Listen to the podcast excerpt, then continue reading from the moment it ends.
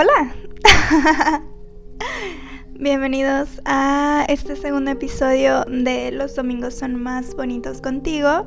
Y el día de hoy vamos a estar hablando de un tema muy importante que es ser mujer en México, ser mujer feminista y básicamente qué es lo que está pasando con las mujeres, a qué nos estamos enfrentando y qué se está haciendo para poder cambiar el sistema que tenemos en estos momentos. Empecemos este episodio hablando de lo que pasó estas últimas semanas, que fue la toma de la CNDH en la Ciudad de México y consecuentemente la toma de la CNDH en Ecatepec, cómo iniciaron esas protestas, lo que pasó y lo que está pasando en estos momentos. Empezando con la primera toma, vamos a tomar la información directamente desde los colectivos. Fue el día 4 de septiembre de este año que empezó porque la madre de una niña que fue violada realizó su denuncia, estaba harta, estaba cansada, decidió empezar a hacer la toma. Bueno, en realidad no inició como una toma, fue una protesta pacífica en donde no se iba a retirar de las instalaciones de la Comisión Nacional de los Derechos Humanos hasta que hubiera un avance con el caso de su hija. Y esto también fue apoyado por una madre que denunció sobre su hijo que fue una desaparición forzada. Empiezan esas dos madres en la Ciudad de México. No obtienen respuesta, nadie hace nada, son ignoradas. Se comunican con varios colectivos feministas, estos deciden apoyar y se hace la toma de la comisión. Obviamente cuando se hace la toma no solo se denuncian estos dos casos, se hace la denuncia por la omisión e irregularidades en los procesos ante los casos de violencia de género y feminicidios, así como la censura, la representación y la criminalización del movimiento feminista, también por las desapariciones forzadas. Durante esta toma hicieron varias cosas. Se le cambió el nombre a la comisión a Ocupa y lo convirtieron en un refugio para madres, en realidad un refugio para mujeres que necesitaran un lugar donde quedarse, estuvieran sufriendo de violencia, que estuvieran denunciando casos. Y se modificaron unas pinturas, pintaron varios de los cuadros que había en la comisión. Muchas personas lo consideran como que no, es que esas no son las formas, pero tomemos en cuenta que estos cuadros no fueron pintados durante épocas, o sea, no en el momento, no es como que la persona se sentó y el pintor hizo el cuadro y se ha mantenido en conservación. No, este es un cuadro de un artista moderno que lo realizó para la comisión. Ahora, teniendo eso en mente, no estamos, el cuadro no...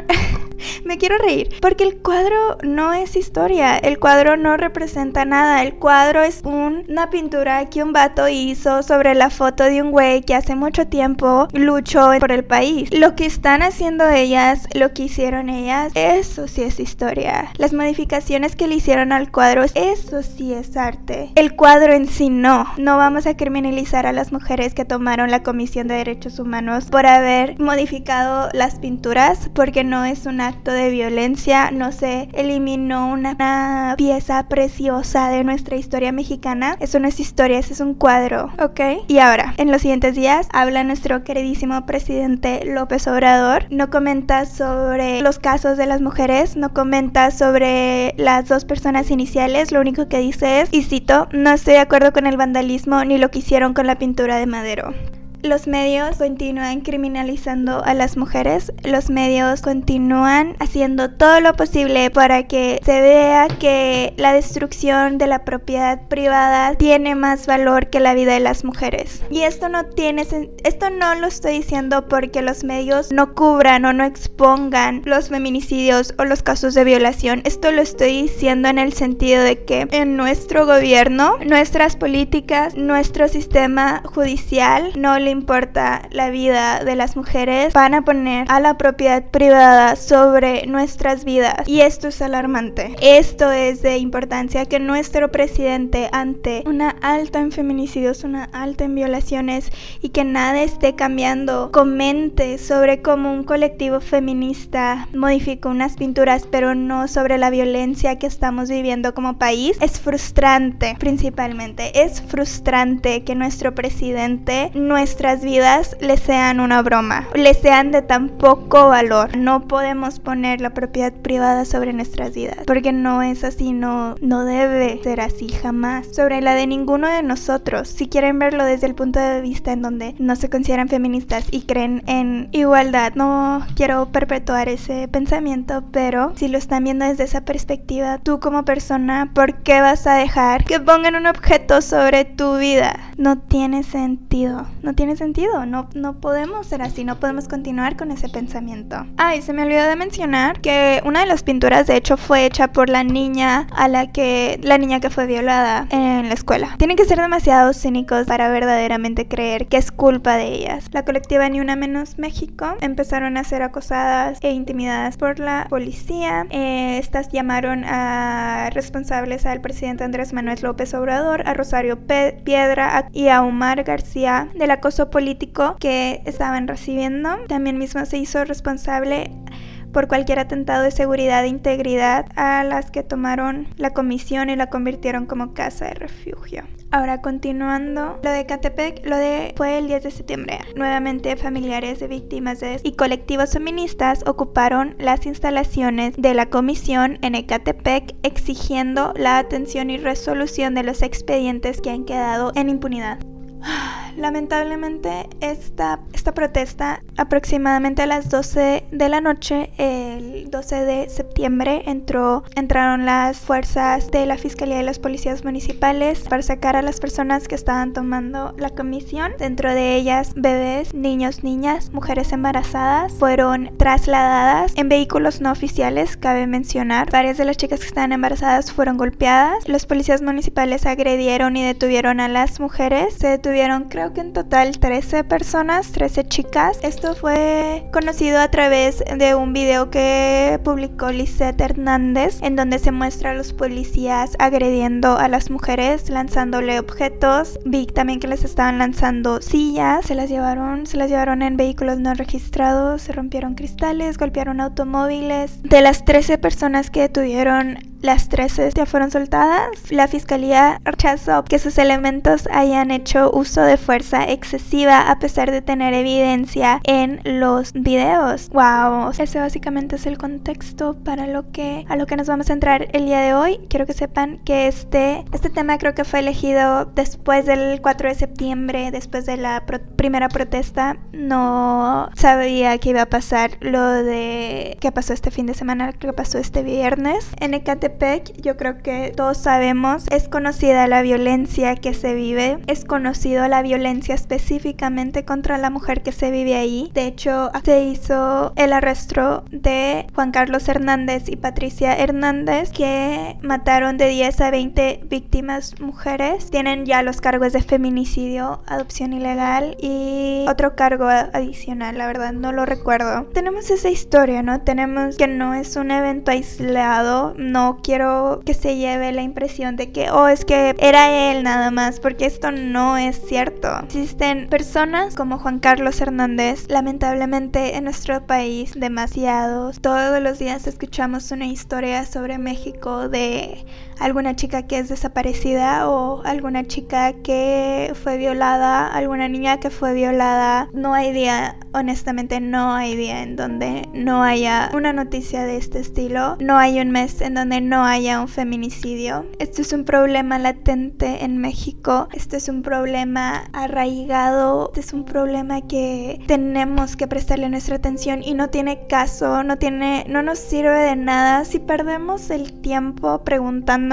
si lo que hacen las mujeres en los colectivos, en las protestas es correcto o no. Eso no es lo importante en este caso. No hacen la protesta para que tú tengas tus conversaciones en Facebook o tus párrafos o tu filosofía, que tu conclusión que hayas sacado sobre qué sí está bien y qué no está bien y cómo dañar la propiedad privada si está bien y cómo protestar y cómo no. Ese no es el punto. El punto es que te des cuenta que en México hay un gran problema de violencia de género y nuestra policía, nuestro sistema judicial, nuestra política, nuestra cultura no está cambiando, no está haciendo nada al respecto, porque eso es lo que se denuncia. Hubo otra protesta, no recuerdo el día, la fecha exacta, pero fue en una clínica porque una chica fue a hacerse un, con un ginecólogo fue a hacerse un estudio y fue violada. Una colectiva feminista fue ante las instalaciones y empezaron a hacer una protesta en ese lugar y saltaron los millón comentarios de es que, ¿cuál es el punto de que estén rayando las instalaciones? El punto es que te des cuenta. ¿Cuánto no has escuchado de protestas feministas? Y esa es la cantidad de veces que ha habido feminicidio, esa es la cantidad de veces que ha habido violaciones, esa es la cantidad de veces que ha habido injusticias. Si no hacen la protesta, tú no te das cuenta de lo que está pasando. Si no hacen la protesta, tú no tienes la discusión sobre nuestro sistema, sobre nuestra cultura. Ese es el punto de la protesta. Es exigir justicia, es también abrir los ojos, que se den cuenta que nos están matando, nos están violando, nos están desapareciendo, que no nos quieren vivas. Y no es una exageración. Estoy harta también de que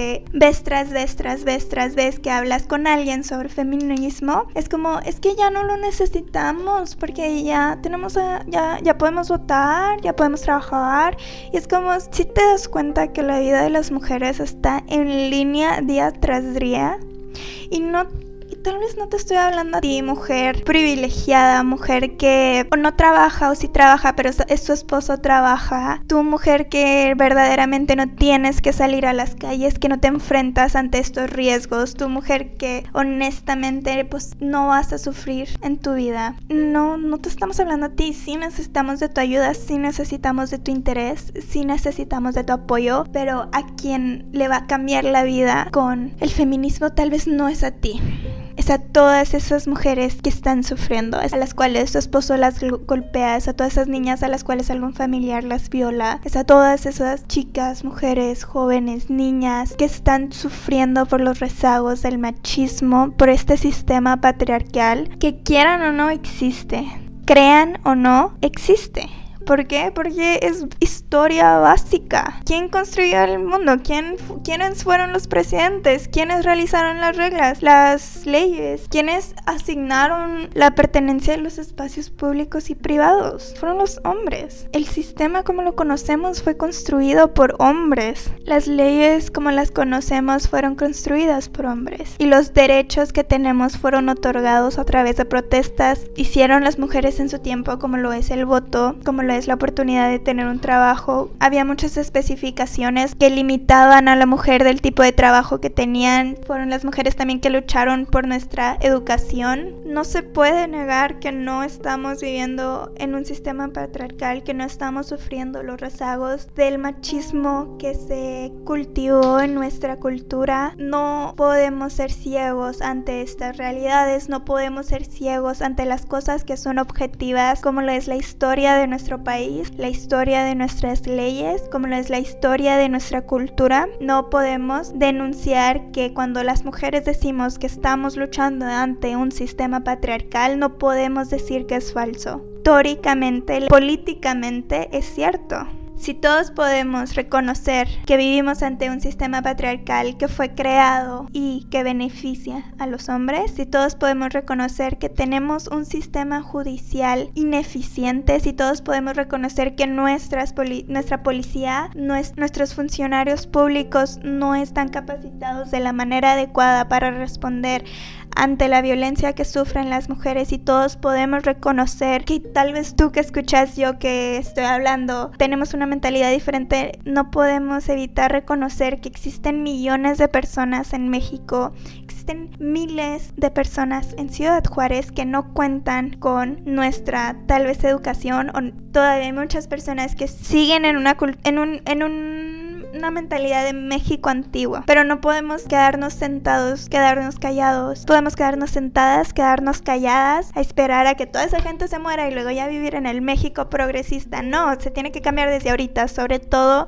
porque todas esas personas que siguen con una mentalidad de México viejo están creando personas que van a vivir en el México que nosotros queremos empezar a construir y no los vamos a poder cambiar si no es desde ahorita, si no es desde cambiando el sistema. Hablando de construcción de un futuro y del movimiento feminista, una de las respuestas que recibí, eh, no tan directamente en otras que recibí, fueron sobre feminismo antes y feminismo ahora. Y algo que quiero que recordemos es que más sí, ahora necesitamos leyes y políticas que protejan a las mujeres, sí, ahora necesitamos un cambio sistemático. La parte más grande de la problemática, y ustedes también lo hicieron evidente en las respuestas de las preguntas que estuve haciendo, es la cultura, la mentalidad, la educación que estamos dando. En términos de feminismo, este fue inicialmente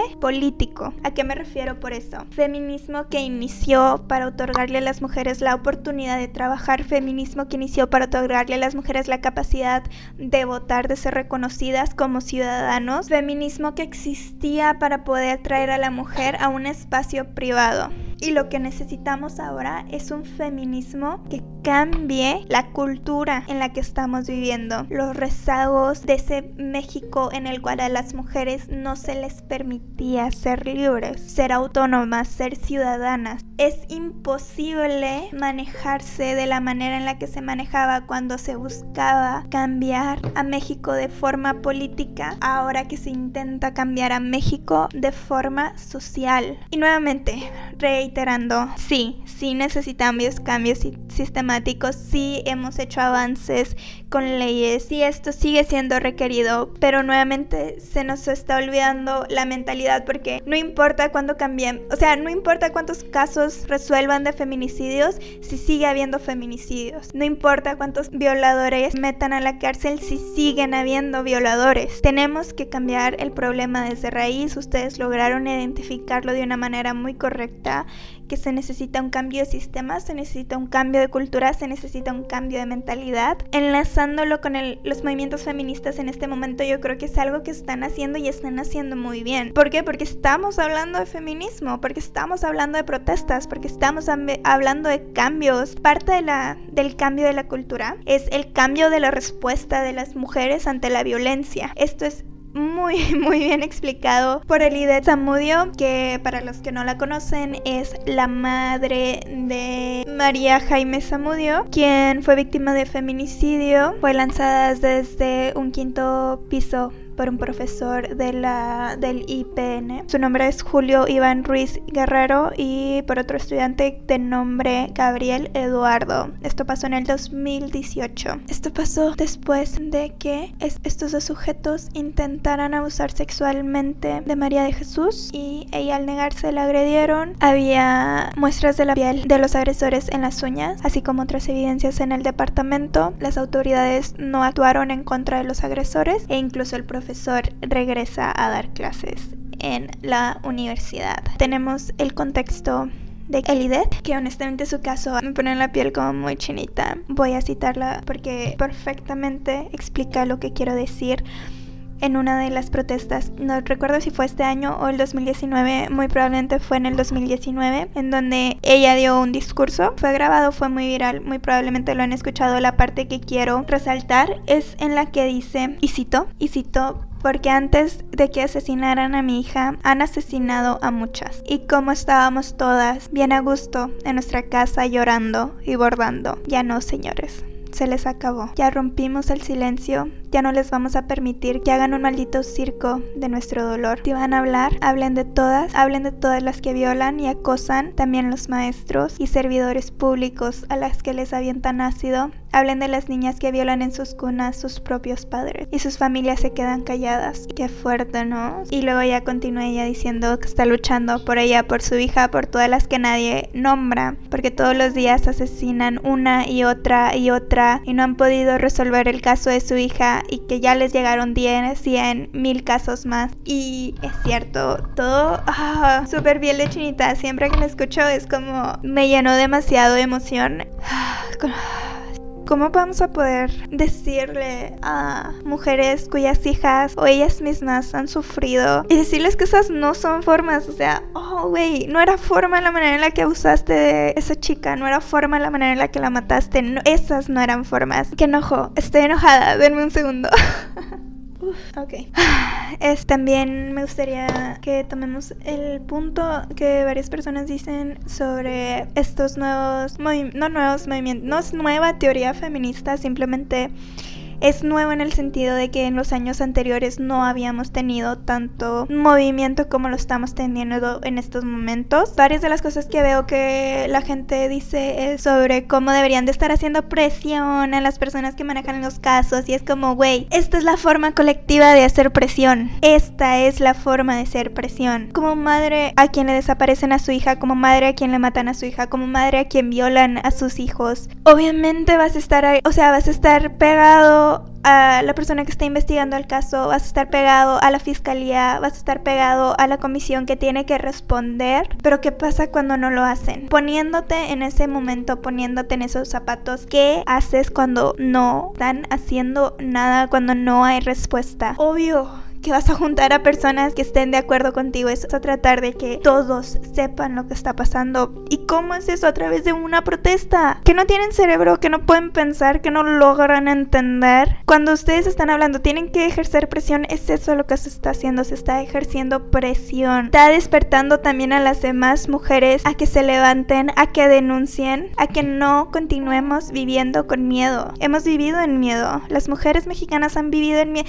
¿Cuántos? Todos tenemos la historia de nuestra abuelita a la cual se la robaron. Todos conocemos a la abuelita que tuvo niños desde los 13 años y que tuvo un montón y que se le murieron o que ella se murió. Todos la conocemos. ¿Por qué? Porque así fue la cultura. Y ahora ya no nos vamos a dejar. No van a seguir viviendo en el México en el que antes estaban acostumbrados porque las mujeres ya no nos vamos a quedar calladas. Y a muchos no les conviene eso. A muchos no les conviene que las mujeres tengan este tipo de independencia y es por eso por lo cual mandan a la policía a quitarlas, desbaratar las protestas, a agredirlas físicamente, a tratar de controlar las masas. No se va a poder. Vamos a seguir respondiendo todas. No vamos a dejar de ocupar espacio solo porque a ciertas personas les es inconveniente nuestro dolor. ¿Cómo podemos evidenciar que nuestro gobierno, que nuestra política, podemos notar evidentemente que no se está haciendo el empuje verdadero por aliviar el sufrimiento de las mujeres por el simple hecho de que seguimos ignorando la raíz del problema, seguimos no teniendo no solo policía no capacitada, seguimos teniendo profesores que continúan replicando mensajes machistas, continúan acosando a sus alumnas. No tenemos respuesta de las universidades, no, no tenemos respuestas de prepas, secundarias, primarias, kinderes, no hay, no se están capacitando para ser conscientes de lo que es verdaderamente la equidad de género, no se están capacitando. O sea, en el trabajo te capacitan para no acosar laboralmente, pero incluso he tenido este, juntas en donde están dando la capacitación y la persona que la está dando dice, no, es que también las chicas tienen que cuidar cómo se visten. No mamen, neta, porque nuevamente se está revictimizando a las mujeres en donde, ¿por qué la, mi blusa de botones, de manga larga y pantalón de oficina le va a dar derecho a algún superior o algún compañero de acosarme sexualmente. Las personas que incluso quieren dar capacitaciones no están capacitadas en sí. Algo también que se está exigiendo es algo también que muchos de ustedes pueden empezar a hacer, que es empezar a tomar cursos de sensibilización ante la violencia de género, de sensibilización ante el machismo, porque muchos de ustedes también continúan promoviendo sistemas patriarcales, continúan promoviendo actitudes machistas y a veces ni siquiera se te das cuenta. También no estamos, bueno, esto, esto decae dentro de muchos ámbitos, pero estamos, nos estamos haciendo ciegos ante los niños y las niñas y la manera en la que están creciendo. Aparte de que no tienen la educación requerida, no tienen la educación sexual requerida, no tienen la educación psicológica requerida, no están recibiendo ningún tipo de capacitación en estos aspectos. O sea, una un niño o una niña que es violento no está recibiendo la capacitación necesaria para saber controlar sus emociones o para saber cuál es la causante de este problema y que pueda ser ayudado. Lo único que se hace es que se le manda la nota a la maestra a casa, posiblemente a una casa en donde no o tienes padres ausentes o tienes padres que no te pueden ayudar porque ellos están en la misma situación en la que el niño eh, o tienen la, el, o el niño está reflejando los pensamientos que tienen sus padres, eventualmente si el niño continúa con ese tipo de actitudes es expulsado y ahí se queda. ¿Y quién está viendo por todo esto? Nadie. Nadie está checando que estos niños crezcan en entornos saludables, en entornos en donde se les permita principalmente ser niños. Segundo, crecer con plenitud, crecer con educación de calidad, no solo educación de historia, matemáticas, educación sobre sus emociones, educación sexual no estamos educando a nuestros niños a nada. O sea, hay una, o sea, evidente carencia de educación. Hablemos de Juárez, hay una evidente carencia. Yo recuerdo estar en la primaria, había un niño que sufría en su casa. Es, su madre sufría de violencia, él también por parte de su padrastro sufrían también, estaban también en una situación económica, bueno, todos ahí estamos en una situación económica muy pobre. Era uno de esos niños que se nota un poco más, ¿no? Entonces, un día, no recuerdo qué fue lo que pasó, algo estábamos hablando de una tarea, se enoja conmigo, me ahorca, voy y le digo a la al maestro, en este caso me acuerdo mucho, era un maestro alto, no recuerdo su nombre, era alto, moreno, fumaba. Voy y me acerco con el maestro y me pregunta pues qué fue lo que le dijiste. Y fue como, incluso en ese momento pensé así como, ¿Are you fucking kidding me? Neta, y me acuerdo mucho que le dije, le acabo de decir que él me acaba de lastimar físicamente y usted me pregunta qué le dije. Y ya fue cuando el profesor salió y es como, ¿Cómo tenemos profesores así? Primero que nada. Y luego tenemos el problema de este chico, ¿no? Este niño en este caso.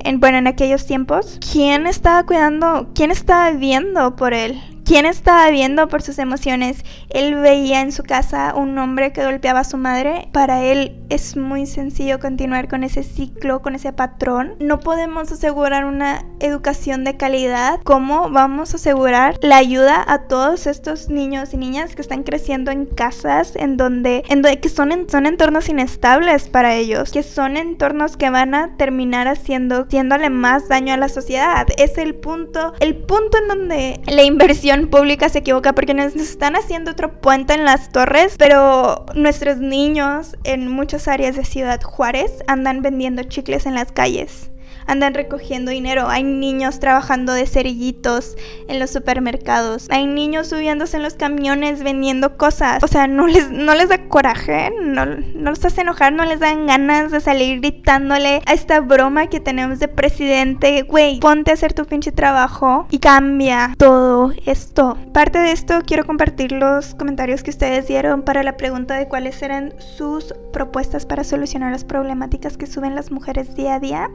donde unas de ellas fueron policía peatonal y vigilancia en las calles efectiva, como en la Ciudad de México. Y es una lástima que tenga que decir que en la Ciudad de México no hay vigilancia efectiva. En la Ciudad de México continúan habiendo feminicidios, continúan habiendo violencia contra las mujeres, violencia de género y todo lo malo que acabo de comentar durante el episodio. Otra de las preguntas fue la organización de todas las mujeres y el apoyo de los hombres y la comunidad LGBT, cosa que, yes sir, una de las cosas que yo creo que tenemos que ser conscientes que ser sororas o ser simpatizantes del movimiento feminista, no voy a decir aliado, no me van a agarrar en tape diciendo aliado. es que hace falta esta organización, ¿no? Porque muchas de las veces estamos jalando para un lado mientras otras jalan para otro y tenemos que tenemos que agarrarnos a todas y decir, "Güey, esto se va a hacer así por esto y por esto y por esto." Y gracias a Dios yo ya estoy viendo mucho más organización dentro de las protestas, dentro del movimiento, dentro de los lo que se está pidiendo ante las autoridades. Estoy viendo también ya mucho, bueno, estamos viendo ya también los efectos de esta organización efectiva, de estas mujeres que tomaron el liderazgo del movimiento y lo están haciendo, lo están llevando para arriba. Y la segunda parte, el apoyo de los hombres en la comunidad LGBTQ y más, súper importante. No, no podemos seguir teniendo hombres que ahora en vez de tener un odio contra las mujeres, tienen un odio con las feministas. No podemos seguir viviendo en esta cultura en donde o se nos odia o se nos quiere matar o se nos odia por luchar en contra de aquellos que nos quieren matar. No puede seguir esto así. Sí, yo tengo mis, yo reconozco los aspectos negativos de ciertas decisiones que hemos tomado o de ciertas opiniones que se han dado a través del movimiento feminista como lo es y lo voy a decir, esto sí me pueden agarrar en safe diciéndolo, no debe de existir la exclusión de las mujeres transgéneros de nuestro movimiento. Eso es algo completamente con lo cual yo no estoy de acuerdo, no podemos excluirlas. La lucha por nuestros derechos es la lucha por los derechos de las mujeres transgénero. Los crímenes en contra de las mujeres transgénero son crímenes en contra de la mujer. Está puesto eso, necesitamos el apoyo de hombres, de la comunidad, porque tenemos que cambiarlo todo. Lo vamos a cambiar todo. También hice la pregunta sobre machismo, cómo y dónde empieza, qué y cuánto debemos cambiar. Muchos llegaron también al punto de desde la crianza es un problema también sistemático. También comentaron que en el momento en que la ignorancia y la falta de conciencia es llamado cultura, boom bitches, sí, cultura, ¿qué? ¿Qué es? Falta de conciencia, ignorancia, falta de empatía y indiferencia. Muchas de las cosas que también en contra lo que estamos luchando es en contra de la indiferencia. Yo le preguntaba a una persona hace unos meses, le decía, ¿qué va a hacer que tú te levantes y protestes?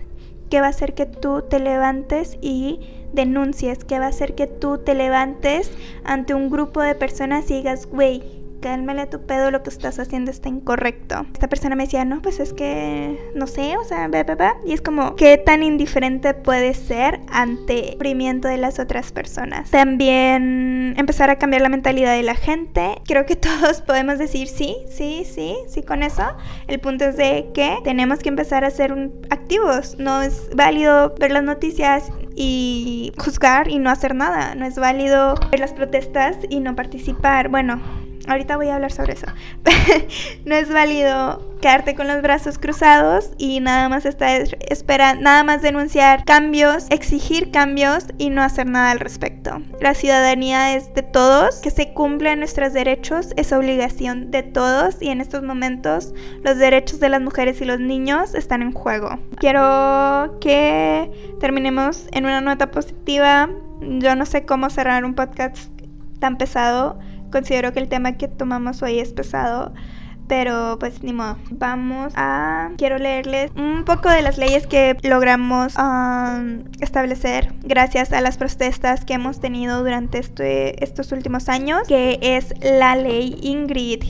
Yay, un aplauso. Yay, ley Ingrid.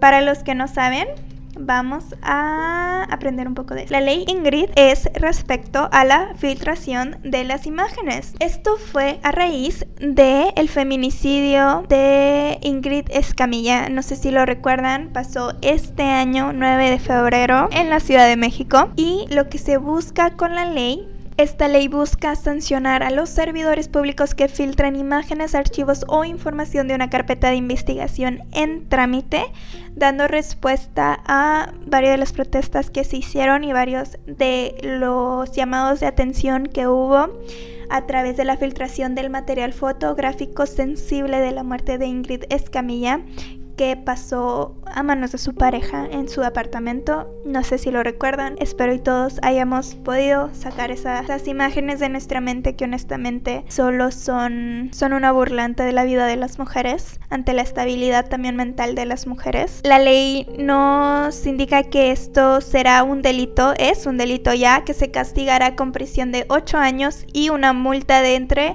43.440 a 86.880. Es para el servidor público que indebidamente difunda imágenes, audios, videos o documentos del lugar de los hechos del hallazgo, indicios, evidencias, objetos, instrumentos relacionados con el procedimiento penal o productos relacionados con un hecho, con un feminicidio. Dice, cuando se trate de información sobre mujeres, niñas, adolescentes, las penas se incrementarán hasta 12 años de prisión y en caso de que el servidor público filtre que la información sea un integrante de institución policial, podrían ir a prisión hasta por 16 años. Eso es muy interesante. Eso último yo no lo sabía. Ahora vamos a darle un aplauso a la ley Olimpia. Ve Olimpia, llegaste. Gracias. Es no sarcástico, pero no lo es. Es mi tono de voz nada más. La ley Olivia. Se reconoció la violencia digital como un tipo de delito. Dice la violencia digital definida en el artículo 7 de la Ley General de Acceso de las Mujeres a una Vida Libre consiste en actos de acoso, hostigamiento, amenazas, vulneración de datos e información privada, así como la difusión de contenido sexual, ya sean fotos, videos, audios sin el consentimiento o mediante engaños a una persona surge a través de un video íntimo de Olimpia Melocruz que fue difundido en redes sociales en el 2014 por su pareja sin su consentimiento. Olimpia junto a otras mujeres que sufrieron acoso impulsaron una iniciativa de ley en Puebla para reformar el Código Penal de dicha entidad federativa, logrando que se discutiera y que el legislador local lo llevara a cabo en el 2018.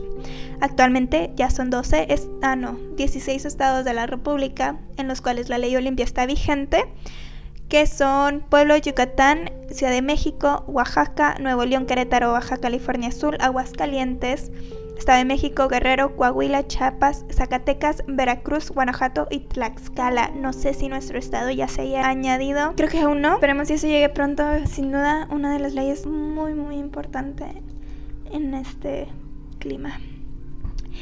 Otra de las cosas que se empezaron a hacer fue el registro de los abusadores sexuales, la, la amnistía a las mujeres que abortaron y se empezaron a hacer las denuncias públicas de acosadores y violadores. Sin duda, a win for all women, un paso pequeño para, las, para los hombres, un paso enorme para la comunidad. Ahora también quiero resaltar algo que fue llamado, atraído a mi atención el día de ayer que también va con el tema de lo que estuvimos hablando el día de hoy. Eso es que la abogada Paulina Cerecer, acompañada de una víctima de feminicidio, bueno, de un familiar de una víctima de feminicidio, exige a la Fiscalía Especializada en la Mujer aquí en Ciudad Juárez que capacite a su personal para no revictimizar a quienes acudan a solicitar ayuda. My God. Tomamos esos temas durante el episodio y gracias a Pauli gracias Paulina por estar putting in the work. La abogada nos comenta y cito, es como si, si se alimentaran del dolor de las mujeres que realizan alguna denuncia.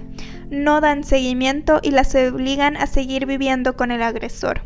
No vamos a seguir permitiendo esto. Principalmente exigimos la capacitación y enviamos un oficio a la FEM y estamos en espera de contestación. Depende de la respuesta serán las medidas que vamos a empezar a implementar. Un increíble gracias a Paulina, a las personas que están participando dentro de eso. yo creo que ya como conclusión, queda mucho camino por recorrer, pero los primeros pasos que se han tomado han sido pasos firmes, han sido pasos que nos demuestran que vamos en el camino correcto. Es muy importante que todos tengamos una educación básica de los movimientos feministas que están ocurriendo en nuestras ciudades en estos momentos. También tengamos en vista las políticas que se están haciendo, los cambios que se están logrando y también podamos ofrecer nuestro apoyo no solo durante las protestas, sino a las comunidades que lo requieran, a los colectivos que requieran. Recordemos que tenemos la posibilidad de realizar cambio, todos y cada uno de nosotros.